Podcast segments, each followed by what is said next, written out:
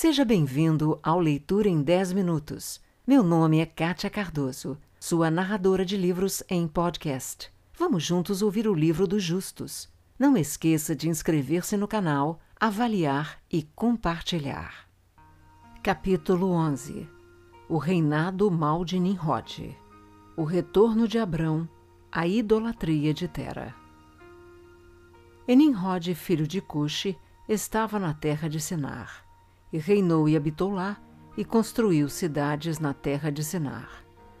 E estes são os nomes das quatro cidades que ele edificou, e lhes deu nome segundo o que ocorreu com eles na construção da torre.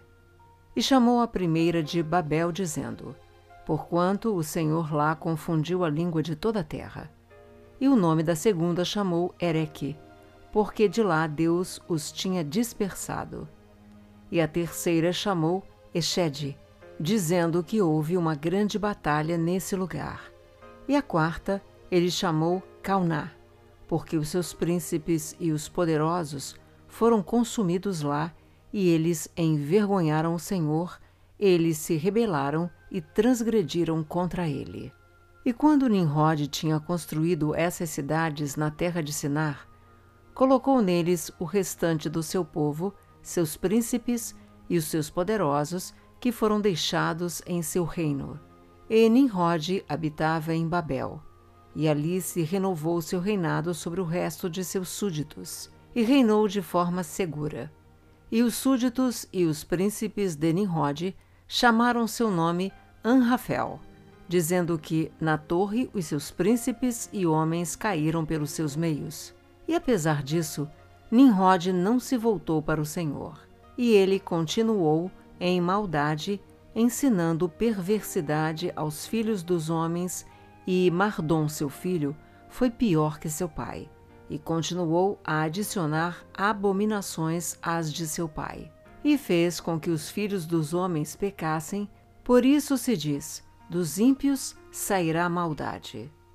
Naquele tempo não havia guerra entre as famílias dos filhos de Cã, que habitavam nas cidades. E Kedor Laomer, rei de Elão, afastou-se das famílias dos filhos de Cã e ele lutou com elas e subjugou-os, e dirigiu-se para as cinco cidades da planície, e lutou contra elas e dominou-as, e elas estavam sob seu controle. E eles o serviram doze anos, e deram-lhe um imposto anual. Naquele tempo morreu Naor, filho de Serugue, no ano quadragésimo nono da vida de Abrão, filho de Tera. E no quinquagésimo ano da vida de Abrão, filho de Tera, Abrão saiu da casa de Noé e foi para a casa de seu pai. E Abrão conhecia o Senhor, e andou em seus caminhos e instruções. E o Senhor seu Deus estava com ele. Tera, seu pai, era naqueles dias ainda capitão do exército do rei Nimrod. E ele ainda seguia deuses estranhos. E Abrão chegou à casa de seu pai e viu doze deuses ali em pé no seu templo e a raiva de Abrão se acendeu quando ele viu essas imagens na casa de seu pai. E disse Abrão: Como o Senhor vive, essas imagens não devem permanecer na casa de meu pai. Assim o Senhor que me criou, a mim faça, se no prazo de três dias eu não as quebrar todas. E Abrão afastou-se delas, e a raiva ardia dentro dele. E Abrão foi da câmara para o átrio exterior do seu pai e encontrou seu pai sentado no tribunal e todos os seus servos com ele. E Abrão veio e sentou-se diante dele. E Abrão perguntou a seu pai, dizendo: Pai, diga-me onde está o Deus que criou o céu e a terra, e todos os filhos dos homens sobre a terra, e quem te criou, e a mim também. Tera respondeu a seu filho Abrão e disse: Eis que aqueles que nos criaram estão todos conosco em nossa casa. E Abrão disse a seu pai: Meu senhor, mostra a mim o que eu te peço. E Tera trouxe a Abrão à câmara do átrio interior. E Abrão viu, e eis que toda a sala estava cheia de deuses de madeira e pedra, doze grandes imagens e outros menores do que elas, sem número.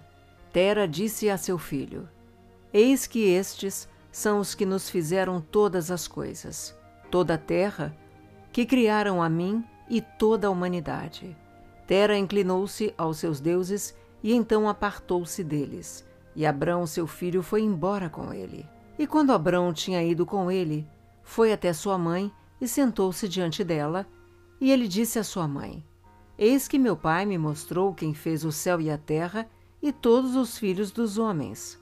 Agora, portanto, apressa-te a buscar um cabrito do rebanho e fazer dele um guisado saboroso para que eu possa levá-lo aos deuses de meu pai como uma oferta para eles comerem. Talvez eu possa, assim, tornar-me aceitável a eles. E sua mãe assim fez. E ela trouxe um cabrito, e fez um guisado com sua carne saborosa, e trouxe ele a Abrão. E Abrão tomou a carne saborosa de sua mãe, e trouxe-o diante dos deuses do seu pai, e ele o colocou junto deles, para que eles pudessem comer, e seu pai Tera não sabia disto. E Abrão viu no dia em que ele estava sentado entre eles que não tinham voz, nem ouvido, nem nenhum movimento, e nenhum deles pôde estender a mão para comer. E Abrão zombava deles, dizendo: Certamente a carne saborosa que eu preparei não é do gosto deles, ou talvez fosse muito pouco para eles e por isso eles não comem. Portanto, amanhã eu vou preparar carne saborosa fresca, melhor e mais abundante do que esta, para que eu possa ver o resultado.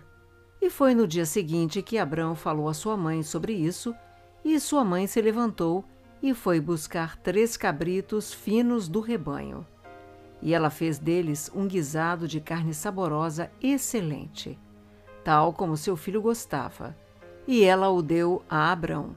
E Tera, seu pai, não sabia disso.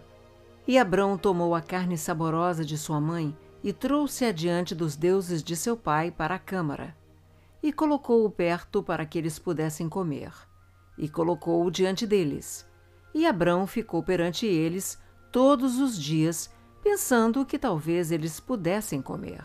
Abrão viu que eles não tinham voz, ouvidos, ou mãos para que se estendessem para a carne e a comessem.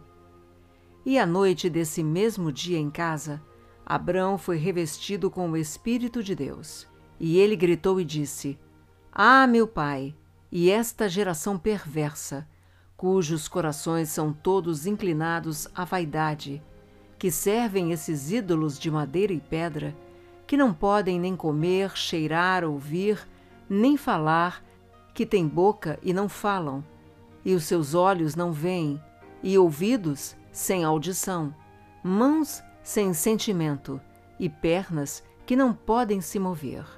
Como eles são, sejam aqueles que os fizeram e que depositam neles sua confiança. E quando Abrão viu todas essas coisas, encheu-se de ira contra o seu pai. E ele apressou-se e pegou um machado na mão e entrou na câmara dos deuses e quebrou todos os deuses de seu pai. E quando ele terminou de quebrar as imagens, ele colocou o machado na mão do grande Deus que estava ali diante deles, e ele saiu. E Tera, seu pai, entrou em casa, porque tinha ouvido na porta o som do machado. Por isso entrou na casa para saber o que se tratava. E Tera, tendo ouvido o barulho do machado na sala das imagens, correu para o quarto das imagens e se encontrou com Abrão ao sair.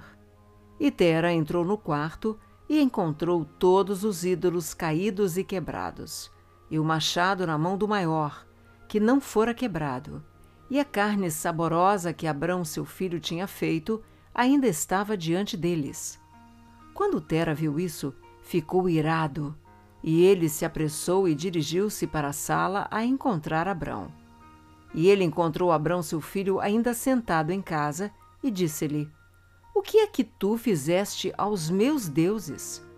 E Abrão respondeu e disse: Não é assim, meu senhor, pois eu trouxe carne salgada diante deles, e quando eu a coloquei para que a comessem, todos eles ao mesmo tempo estenderam as mãos para comer antes do grande ter estendido a mão para comer. E o grande viu as suas obras que eles fizeram antes dele. E sua raiva se acendeu violentamente contra eles. E ele foi e tomou o machado que estava na casa e chegou-se a eles e quebrou todos eles. E eis que o machado está ainda em sua mão, como vês. E Tera se acendeu de raiva contra seu filho Abrão quando ele falou isso. E Tera disse a Abrão, seu filho, em sua ira: O que é isto que tu dizes? Falas mentiras para mim. Existe nesses deuses espírito, alma ou poder de fazer tudo o que tu me disseste? Não são eles de madeira e pedra? E não fui eu mesmo quem os fez? E como podes tu falar essas mentiras, dizendo que o Deus grande que estava com ele os feriu? Foste tu que o fizeste com o machado em tuas mãos, e depois dizes que ele os feriu a todos? E Abrão respondeu a seu pai e disse-lhe: E como tu podes então servir estes ídolos, em quem não há poder para fazer coisa alguma? Podem os ídolos em que tu confias livrar-te? Podem ouvir as tuas orações quando tu clamas sobre eles? Eles podem te livrar das mãos dos teus inimigos? Ou eles vão lutar por ti as tuas batalhas contra os teus inimigos? E por que tu serves ídolos de pedra e madeira que não podem nem falar nem ouvir? E agora certamente não é bom para ti nem para os filhos dos homens que estão contigo fazerem estas coisas. Você é tão bobo ou sem entendimento que vai servir madeira e pedra e fazer desta maneira, e esquecer-se do seu Deus que fez o céu e a terra, e que nos criou na terra, e assim trazer um grande mal às vossas almas nesta matéria, servindo a estes deuses de pedra e madeira. Não pecaram nossos pais nos dias do velho pecado nesta matéria, de forma que o Senhor Deus do universo trouxe as águas do dilúvio sobre eles e os destruiu de toda a terra? E como você pode continuar a fazer isso e servir a deuses de madeira e pedra que não podem ouvir ou falar, ou livrá-lo da opressão, e assim atrair a ira do Deus do universo em cima de você? Agora em diante, pois, meu pai, abstenha-se disso, e não traga o mal sobre sua alma e as almas da tua casa. E Abrão saiu da presença dele e tomou o machado do ídolo do seu pai, com o qual partiu o ídolo e fugiu. Tera, vendo tudo que Abrão tinha feito, apressou-se a sair de casa e foi ter com o rei, e ele veio diante de Nimrod e estava em pé diante dele e se inclinou para o rei, e o rei disse: Que queres que te faça? Ele disse: Peço-te, meu senhor, para me ouvir. Há cinquenta anos me nasceu uma criança, e, portanto, assim assim ele tem falado. E agora, meu senhor e rei, chama-o para que ele venha diante de ti, e julga-o de acordo com a lei, para que possamos ser libertos do seu mal. E o rei enviou três homens de seus servos, e foram e trouxeram Abrão até o rei. Enimrod e todos os seus príncipes e servos estavam naquele dia sentados diante dele, e Tera estava também diante deles. E o rei perguntou a Abrão: E se eles tivessem poder de falar e comer e fazer como tu disseste?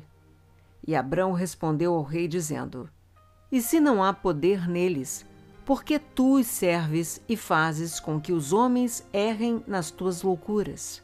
Imagina tu que eles podem te livrar ou fazer qualquer coisa pequena ou grande para que tu devas honrá-los? E por que não honras tu ao Deus de todo o universo, e que em suas mãos há poder para matar e para dar vida? Ai de ti, ó Rei, que te tornaste um simples tolo e ignorante para sempre. Eu julguei que tu querias ensinar a teus servos o caminho reto, mas tu não fizeste isso mas tem enchido toda a terra com os teus pecados e os pecados do teu povo que seguiram o teu proceder. Não sabes tu, nem ouviste, que esse mal que tu fazes, os nossos antepassados pecaram nele em dias passados, e o Deus eterno trouxe as águas do dilúvio sobre eles e os destruiu a todos, e também destruiu toda a terra em sua conta? E tu queres que o teu povo se levante agora e faça semelhante a este trabalho, a fim de trazer a ira do Senhor Deus do universo, para trazer o mal sobre ti e toda a terra? Agora, pois, arrepende-te do mal que fizeste, e serve ao Deus do universo, pois a tua alma está em suas mãos, e então tudo irá bem contigo. E se o teu coração perverso não ouvir as minhas palavras como aviso para abandonar a maldade de teus caminhos e para servir ao Deus eterno, então tu desejas morrer de vergonha nos últimos dias. Tu, os teus e todas as pessoas que dão ouvidos às tuas palavras para andarem nos teus maus caminhos.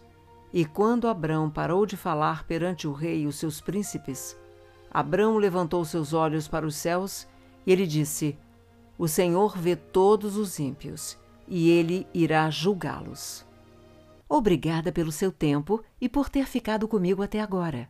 Se você gostou, inscreva-se no canal, avalie e compartilhe, pois isto incentiva o meu trabalho.